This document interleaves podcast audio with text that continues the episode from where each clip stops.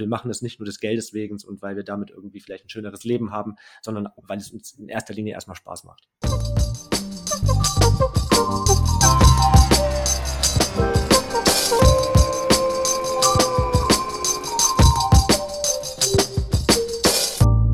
Hallöchen, ich bin Salon 5 Reporterin Nasra und ich sitze hier mit einem besonderen Gast. Möchtest du dich einmal vorstellen? naja, ob ich so besonders bin, weiß ich nicht, aber ich bin äh, Michael Overdick, ähm, bin 30 Jahre alt und komme aus Düsseldorf und bin OnlyFans Content Creator.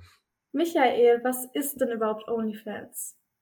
Ähm, ja, was ist OnlyFans? Also OnlyFans ist, ähm, glaube ich, bekannt dadurch geworden, dass man dort explizitere, ähm, insbesondere pornografische Inhalte posten kann und ähm, die hinter einer Paywall versteckt sind. Also man muss quasi monatlich ein Abo abschließen, um die Sachen, die ein Creator dort ähm, veröffentlicht, angezeigt zu bekommen. Also man kann, man kann, keine Ahnung, auch Kochvideos oder Sportvideos da hochladen und ähm, dafür kann man genauso gut ähm, sein Geld verlangen. Also OnlyFans soll quasi so ein bisschen ja, soll, soll die Fans näher an, an ein Vorbild bringen, wenn man, wenn man so sagen möchte.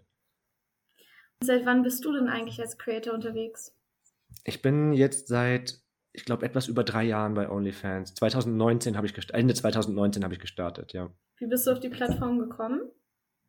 Ähm, tatsächlich einfach nur aus Recherche auch. Also ich habe ich hab einen eigenen Podcast, Schwanz und Ehrlich, und ähm, dort reden wir wöchentlich über schwulen Sex überwiegend.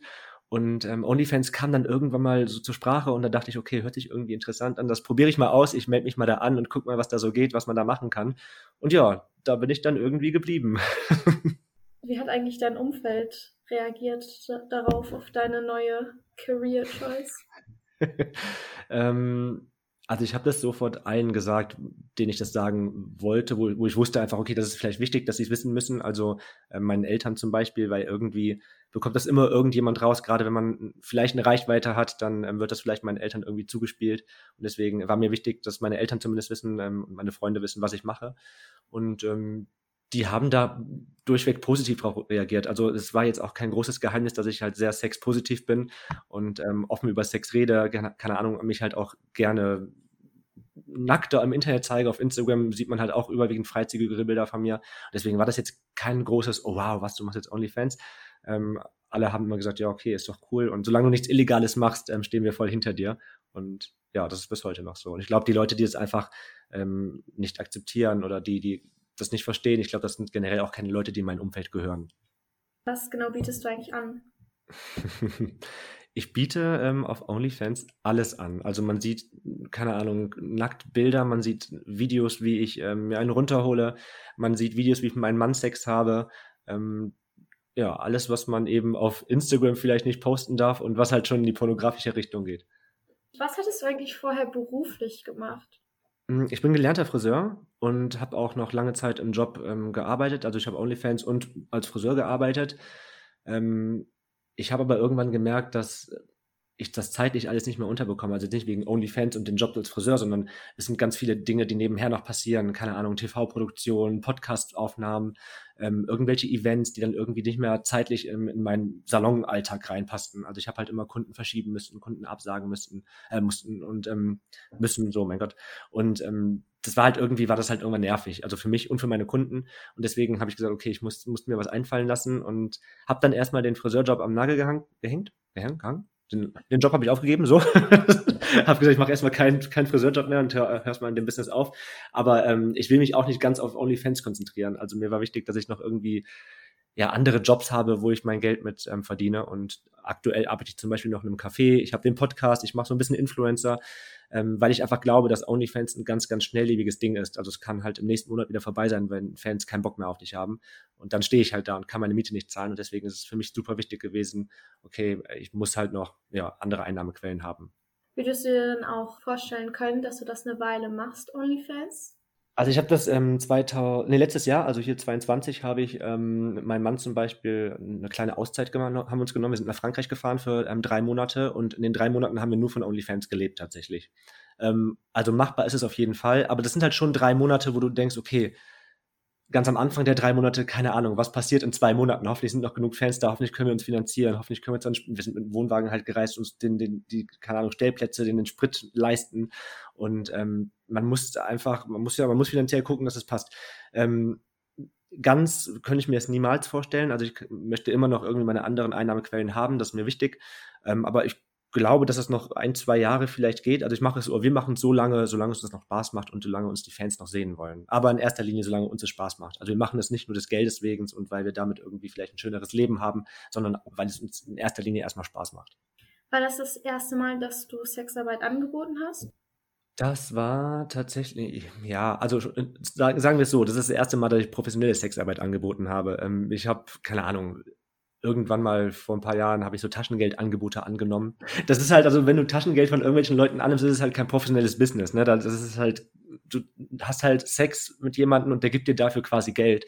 Und das ist jetzt nicht so, dass du das irgendwie jede Woche machst, gibt es wahrscheinlich auch. Aber ich habe das irgendwie damals in der Ausbildung mal gemacht, weil das irgendwie passte. Der Typ war irgendwie auch geil. Also es war jetzt nicht so, dass ich dachte, das war jetzt irgendwie jemand, mit dem ich generell keinen Sex gehabt hätte. Das war jemand, den fand ich generell schon irgendwie attraktiv. Und ich hätte es auch kostenlos mit ihm gemacht. Aber der stand halt drauf, mich dafür zu bezahlen. Und ich so, okay, dann nehme ich das Geld gerne an. Also kein Problem. Und ähm, das ist meine Erfahrung quasi, wenn man möchte, als erste Sexwork-Arbeit irgendwie vor ein paar Jahren gewesen. Und ähm, ja, aber mehr lief da jetzt irgendwie auch nicht. Also ich habe jetzt nicht irgendwie professionell ähm, als, keine Ahnung, Escort oder sowas gearbeitet. Was war in OnlyFans so besonders, dass du dir gedacht hast, das wird jetzt mein Einstieg quasi in die Sexarbeit? Ähm, du hättest ja auch einfach sagen können, okay, drehe ich jetzt mal irgendwie ein Porno oder so. Ja, ähm, das Besondere an OnlyFans ist, dass, also so habe ich zumindest das Gefühl, also ist es ja auch, also ich kann die Sachen, die ich da hochlade, die sehe ich alle vorher selbst. Also ich weiß, was ich hochlade, ich weiß, wie ich zusammengeschnitten habe, ich weiß, wie ich da gucke, ich weiß, wie ich aussehe. Und ähm, das weiß ich bei einem professionellen Porno eben nicht. Also da ist halt ein Cutter, da ist ein ganzes Team, da ist eine Produktionsfirma dahinter. Du bist eigentlich nur ein, ja, wie ein Schauspieler halt, ein, ein Act, der bezahlt wird für etwas und du weißt nicht, wie es am Ende zusammengeschnitten wird. Und ähm, auch wenn das totaler Schwachsinn ist, das Netz vergisst nie und ich weiß auch, dass Leute Screenshots davon machen und es abfilmen, aber ich weiß, dass es irgendwie ist es ein geschützter Raum für mich. Also in meinem Kopf fühlt sich das halt an wie ein Safe Space für mich halt. Also das, das ist meine Plattform, meine Seite, meine Sachen. Und wenn ich irgendwann denke, boah, das Video gefällt mir nicht mehr, dann lösche ich das. Dann ist es nicht irgendwie im Sexshop in tausend Regalen als DVD erhältlich. Mhm. Hast du noch irgendwelche Nachteile, die du in der Zeit mit OnlyFans so erlebt hast? Ähm, keine persönlichen Nachteile oder Nachteile, die krass mein Leben beeinflussen, sagen wir es mal so. Also klar gibt es immer Menschen, die das nicht ganz verstehen und hinter deinem Rücken auch darüber reden, das gibt es auf jeden Fall. Es gibt, wenn du, keine Ahnung, in irgendwelchen TV-Produktionen einsteigen möchtest ähm, oder in TV-Shows mitmachen möchtest und die dein Background irgendwie herausfinden, dann ist es äh, oftmals schon so, dass dann, dass du abgelehnt wirst, weil einfach OnlyFans Pornografie etwas ist, was nicht so gesellschaftstauglich ist, noch nicht. Und ähm, deswegen wirst du halt öfter abgelehnt. Ähm, und was natürlich auch passieren kann, was bei mir jetzt zum Glück nicht der Fall war, aber bei meinem Mann, dass halt im Job ähm, Probleme auftreten können. Also er arbeitet im sozialen Bereich, ähm, Kindergärtner gewesen, Erzieher damals.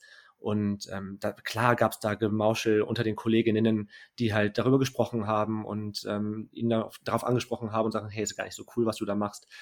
Aber das muss man sich von Anfang an einfach bewusst sein, dass man etwas macht, was, wie gesagt, nicht so gesellschaftstauglich ist, aber eigentlich ja auch nichts Schlimmes ist. Also die Mehrheit der Menschen draußen konsumieren Pornos, aber sobald man Pornos macht, ist man irgendwie, ähm, in einer, wird man in einer anderen Schublade gesteckt. Macht dein Mann auch OnlyFans oder ist er mehr so bei deinem Account ein bisschen dabei? Ähm, es ist tatsächlich so, dass mein Account zu unserem Account geworden ist. Also es sind eigentlich überwiegend nur noch Sachen von uns online. Es ist mhm. selten, dass ich ähm, alleine Videos poste. Ich würde sagen, das ist so eine 90 Prozent machen wir es zusammen, 10 Prozent sind da Videos von mir allein zu sehen. Und deswegen ist das ähm, unser gemeinsamer Account, würde ich eigentlich sagen. Ach, cute. hast du noch irgendeine besondere Erfahrung, die du in der Zeit erlebt hast mit OnlyFans? Ach, eine besondere, also eine besondere Erfahrung. Ich habe halt meinen Mann durch OnlyFans kennengelernt. Das wäre, das wäre die besondere Erfahrung quasi. Also Ach, ähm, er ist damals Fan gewesen und ähm, hat mich angeschrieben und wir wollten uns eigentlich nur für Sex treffen. Das war ein ganz normales Sexdate. Ja, und da ist dann tatsächlich eine Ehe draus geworden. Oh mein Gott, ach krass. ja, das kann auch gehen. Ist halt keine typische Dating-Plattform, aber kann passieren. Kann man machen. Aber dann ist es ja auch ähm, ganz cool zu wissen, dass dein Partner dich dann auch beim OnlyFans machen unterstützt. Ja, voll. Es ist gar nicht so, also das ist natürlich auch so ein Ding. Also bei uns war das gar kein, gar kein Thema, weil wir haben uns darüber kennengelernt und ähm, relativ schnell wollte er auch bei den Videos dabei sein, also hat gefragt, du hast du was, also sollen wir es gemeinsam machen und so kam das dann irgendwie. Aber wenn du halt jemanden kennenlernst, der mit der ganzen Sache nichts zu tun hat, dann kann das natürlich auch ganz anders ausgehen. Dann musst du dich am Ende entscheiden, keine Ahnung, wenn dein Partner sagt, ich oder OnlyFans, dann äh, musst du gucken, was du machst. Also das, das ist, glaube ich, gar nicht so ähm, ganz normal, dass du halt einen Partner an deiner Seite hast, der das Ganze unterstützt. Ja, stimmt. Ja, also ich würde erstmal sagen, vielen Dank, dass du hier warst und dass du die Zeit genommen hast für die Fragen. Gern, danke, dass ich da sein durfte. und ähm, ja, folgt mal gerne Salon 5 unterstrich auf Insta oder ladet die Salon 5 App runter, falls ihr mehr hören wollt. Und I think that's it. Bye bye. Bis dann, ciao.